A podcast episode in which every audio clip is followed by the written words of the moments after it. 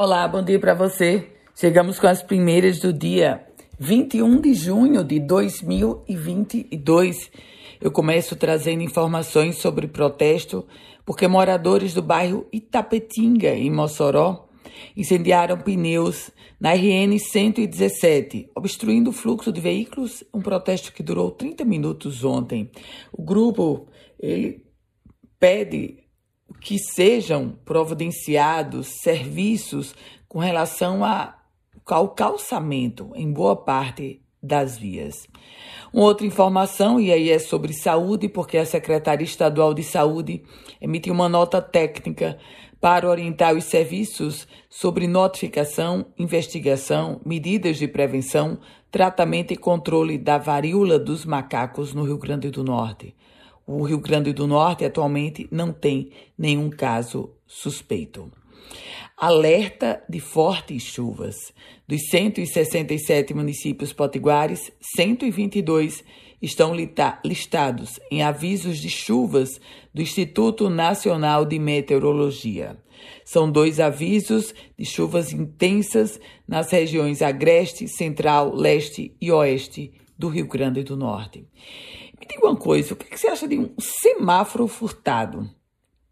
É, um semáforo furtado. Pois bem, um semáforo foi furtado no cruzamento entre duas principais avenidas da cidade de Natal. Escuta essa história que foi no cruzamento da Nevaldo Rocha, antiga Bernardo Vieira, com a rua São José. A Secretaria de Mobilidade Urbana acredita que o crime aconteceu na madrugada dessa segunda-feira de ontem.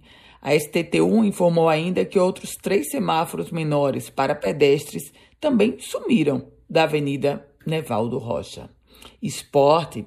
A Potiguar Jardênia Félix bateu recorde das Américas no salto em distância.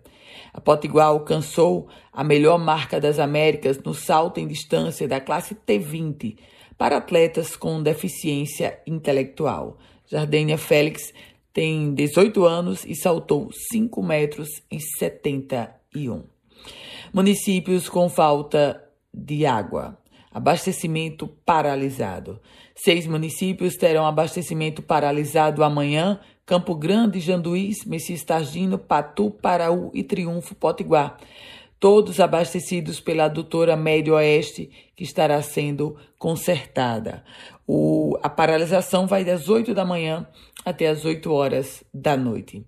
E a unidade básica da Redinha, zona norte de Natal, suspendeu atendimentos após a queda da caixa d'água. Isso, esse acidente aconteceu ontem, de acordo com a Secretaria Municipal de Saúde. Não houve feridos.